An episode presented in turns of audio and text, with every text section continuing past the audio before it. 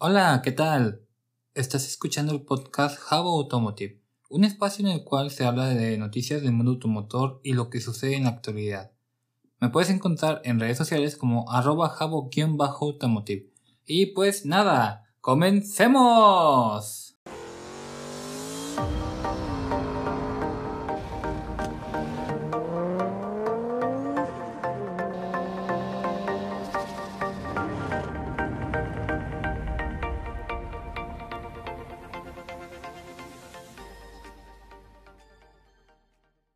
Bienvenidas y bienvenidos a un nuevo capítulo del canal. El día de hoy te estaré hablando de varias noticias que tienen que ver con la movilidad eléctrica y que sucedieron la semana pasada, es decir, la semana del 2 al 7 de mayo y que a continuación te voy a contar.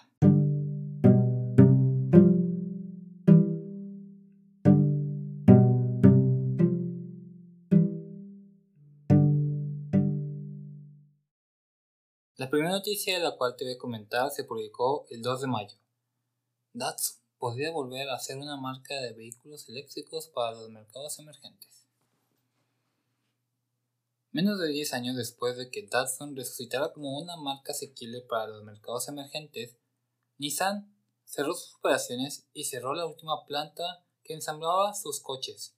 En el año 2013, Datsun se relanzó en mercados como Rusia, Indonesia, India, Sudáfrica y Nepal. Entre otros mercados, obviamente, pero ya no ensambla coches para ninguno de estos países. Sin embargo, eso no significa necesariamente que Datsun haya muerto, ya que un nuevo informe arroja más luz sobre lo que el futuro podría deparar a la marca económica. Automotive News cita una fuente anónima cercana a Nissan que afirma que Datsun ha muerto en todo excepto en su nombre, pero que la empresa está debatiendo actualmente qué hacer con el famoso nombre. No se puede confirmar nada en este momento. Nissan probablemente aún está en las primeras fases de la discusión, pero una opción parece ser la de mantener Datsun para utilizarlo como marca eléctrica económica en un futuro próximo. Para muchos miles de propietarios en todo el mundo, Datsun sigue proporcionando una experiencia de conducción atractiva, la tranquilidad de ser propietario a un precio adecuado y un gran valor. Dice un comunicado de Nissan, insinuando que podría haber un futuro para Datsun después de todo.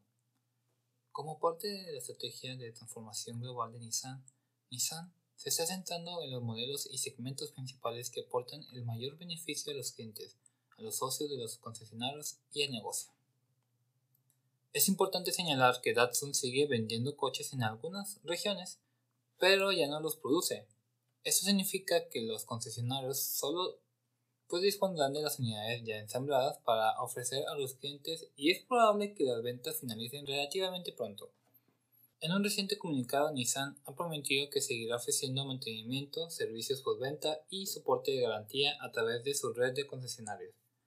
La alianza Renault-Nissan-Mitsubishi ya tiene en su cartera uno de los vehículos eléctricos más baratos del mundo, el Dacia Spring. Se lanzó en Francia el año pasado con un precio de partida de 16.990 euros o 12.403 euros si se tiene en cuenta la bonificación ecológica del gobierno local. Tendría sentido que Nissan lanzara una versión de este auto con la marca Datsun cuando su sustituto llegue al mercado en 2024.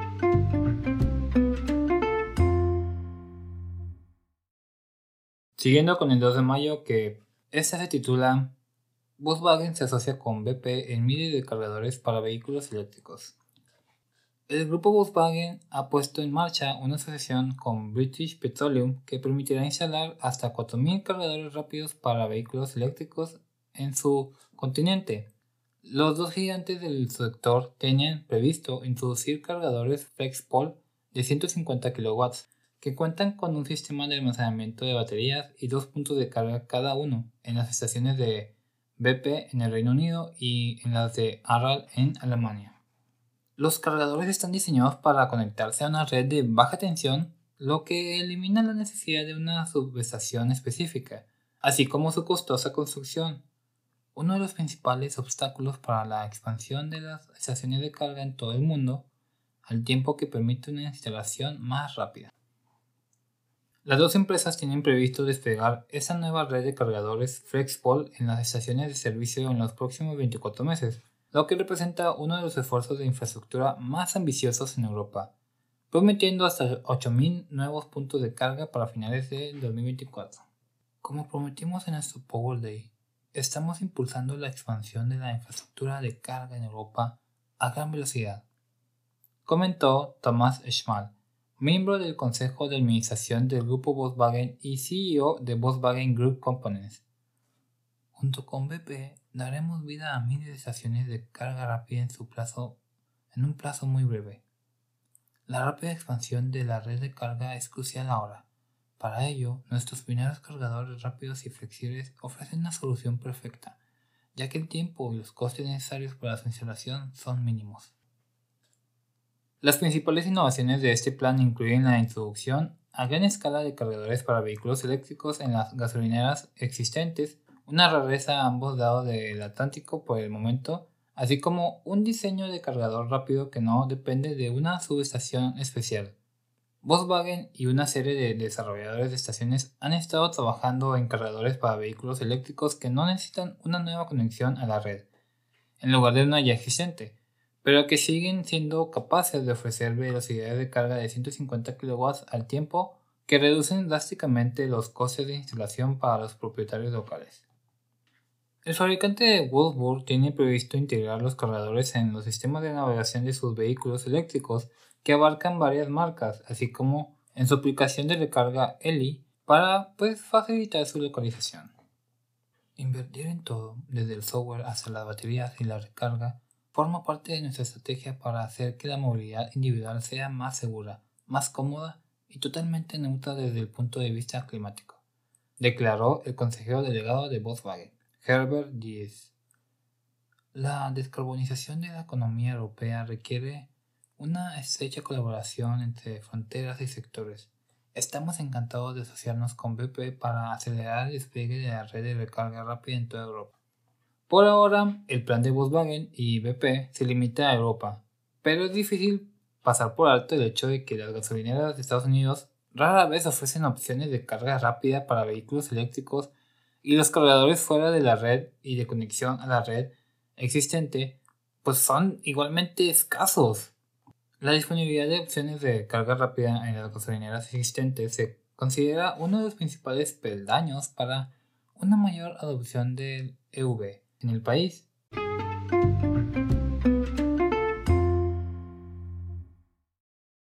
Continuamos con la siguiente noticia que también se publicó el 2 de mayo. Estudiantes invierte 2.800 millones de dólares en plantas canadienses para el futuro del vehículo eléctrico. Estudiantes invertirá 3.600 millones de dólares canadienses, unos 2.800 millones de dólares estadounidenses, en sus operaciones en Canadá para fabricar vehículos eléctricos en el país, según un nuevo anuncio del fabricante de automóviles. El dinero también se destinará a la ampliación de su centro de investigación y desarrollo del automóvil, incluyendo la adición de un laboratorio de baterías en el sitio.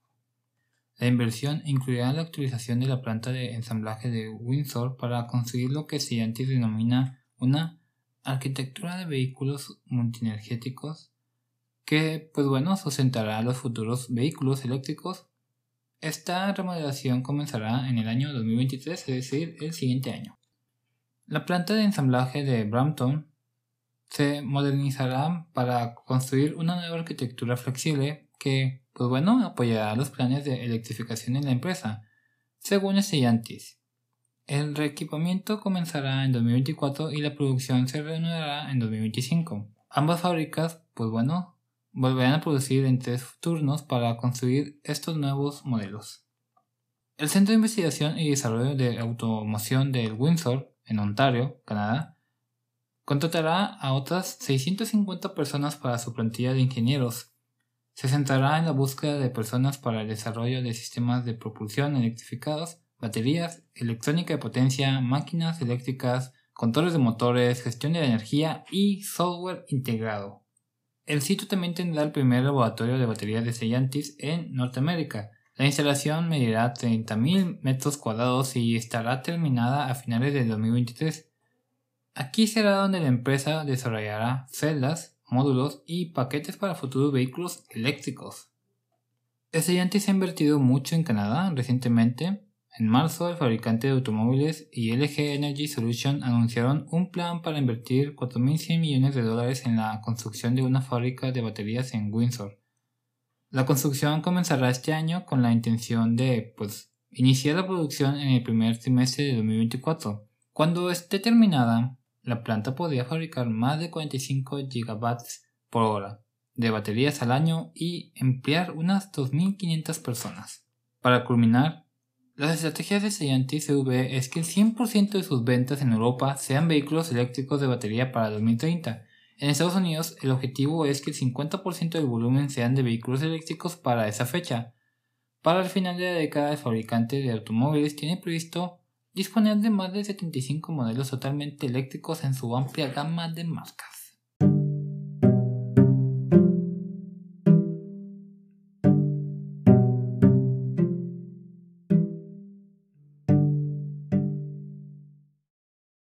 Nos trasladamos al 4 de mayo. Las sesiones de Electrify America se quintuplicaron en 2021. Puede que el número de vehículos eléctricos en la carretera no se haya quintuplicado entre 2020 y 2021, pero el número de sesiones de carga de Electrify America sí que lo hizo. El brazo de carga de vehículos eléctricos de Volkswagen señaló que su red de carga envió un total de 1.45 millones de sesiones de carga en 2021 en comparación a 268.000 en todo el año 2020. Eso es aproximadamente un aumento de 5 veces año a año. La red de recarga indica que dispensó 41.4 GB por hora de energía en 2021, estimando que los conductores recorrieron unos 145 millones de kilómetros eléctricos a lo largo del año utilizando sus cargadores públicos al tiempo que evitaron el uso de unos 5.7 millones de galones de gasolina. Cada vez son más los viajeros que descubren los beneficios del transporte en vehículo eléctrico, como se ve en el notable crecimiento de las sesiones de carga en nuestras estaciones. Comentó Robert Barrosa, director senior de desarrollo de negocios y marketing de Electric America. El número de cargadores de Electric America ciertamente creció durante este periodo, con la compañía operando actualmente unas 800 estaciones de carga que contienen aproximadamente 3.500 cargadores individuales, pero el número de estaciones no se quintuplicó entre el año 2020 y el año 2021, por lo que la mayor parte del aumento se puede atribuir a un mayor uso de las estaciones, lo que representa un éxito notable para la empresa que ahora ha forjado asociaciones con múltiples fabricantes de automóviles. Electrify America está trabajando con los fabricantes de automóviles para suavizar la transición de la gasolina a la electricidad, ofreciendo un acceso integrado en la red de Electrify America, añadió Barrosa.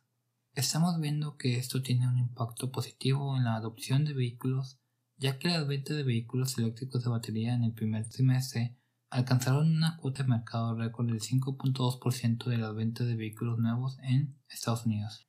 Electrify America planea duplicar el tamaño de su red en los Estados Unidos y en Canadá para el año 2026, esperando operar más de 1.800 estaciones que albergan más de 10.000 cargadores individuales.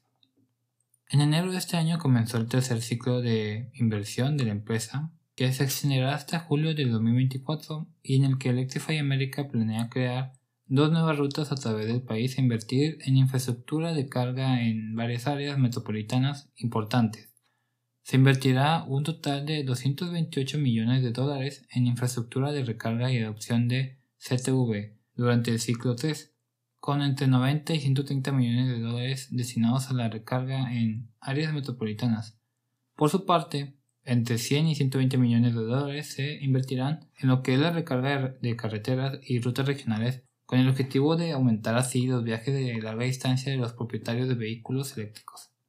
Electrify America también planea gastar entre 4 y 8 millones de dólares en el desarrollo de hardware y la creación de capacidades durante ese tiempo, y 42 millones de dólares en educación pública, accesibilidad, marketing, así como en campañas de concienciación con y sin marca. Según los grupos de discusión llevados a cabo por Electrify America, los consumidores, incluidos los propietarios del CTV, y considera que tienen importantes lagunas de conocimiento en torno a la carga, señala la empresa. Muchos conductores desconocen las opciones de recarga que tienen a su alrededor y no están familiarizados con la terminología relacionada con la experiencia de recarga. Para abordar esta necesidad, Electrify America llevará a cabo una campaña de marketing de marca para educar a los consumidores e impulsar la utilización de las estaciones sobre la base de cuatro pilares, lo que es la velocidad de carga, la ubicación y accesibilidad, así como la experiencia del cliente de calidad y la responsabilidad social corporativa.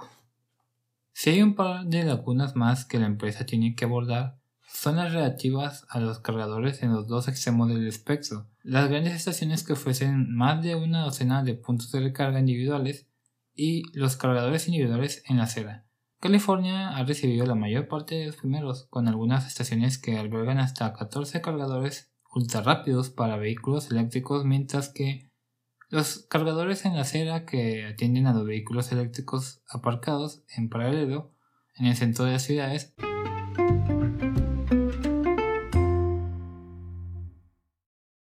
Ese mismo día, el 4 de mayo, también se publicó la siguiente noticia. La nueva planta de Tesla convertirá a Shanghái en el mayor centro de exportación de vehículos del mundo. Tesla está planeando duplicar la capacidad de producción de Gigafactory Shanghai mediante la construcción de una nueva fábrica en el sitio que podría añadir 450.000 vehículos a la producción anual de la planta china. Aunque, pues bueno, ya se ha oído hablar de estos planes, es la primera vez que Tesla lo reconoce. En una carta enviada el 1 de mayo a las autoridades locales de la zona especial de Lingang, en Shanghái, el fabricante de vehículos eléctricos mencionó sus planes de ampliar su planta actual, confirmando un informe anterior de febrero. La compañía dijo que construirá una nueva planta en un terreno cercano en la misma zona, con una capacidad anual de 450.000 coches cuando se complete la primera fase de construcción, incluyendo los vehículos Model Y y Model 3. Como resultado, Gigafactory Shanghai se convertirá en el mayor centro de exportación de vehículos del mundo. Tesla dijo previamente que la planta de Shanghai entregó 484.100 vehículos a lo largo del 2021, lo que significa que la nueva fábrica duplicaría efectivamente la producción anual de la instalación actual. Giga Shanghai representó el 51.7% de las 966.000 entregas globales de Tesla el año pasado, superando a la concurrida fábrica de Fremont. En China, llega a Shanghai entregó 321.000 vehículos Model 3 y Model Y a clientes el año pasado, un 117% más que en 2020, y los 163.130 coches restantes se exportaban a mercados importantes como Alemania y Japón. Aunque Tesla no proporcionó ningún calendario para la expansión, Está bastante claro que la capacidad del fabricante de automóviles en Shanghái crecerá hasta casi un millón de vehículos una vez completada. En la carta vista por Reuters, Tesla también agradeció a los funcionarios su apoyo para entrar en la producción de bucle cerrado durante el cierre del mes pasado. La fábrica reabrió el 19 de abril después de un paro de 22 días el más largo desde que el fabricante de automóviles estadounidense comenzó la producción en Shanghái a finales del 2019. La producción perdida de Tesla para el periodo se estima en más de 50.000 vehículos según los cálculos basados en los planes de producción de la compañía. Y según los informes, la producción en Shanghái se ha reiniciado a un ritmo del 80%. Según los informes, claro. Durante la llamada de resultados del primer trimestre del 2022 de Tesla, el consejero delegado Elon Musk señaló que la planta china seguirá fabricando tantos coches en el segundo trimestre como en el primero.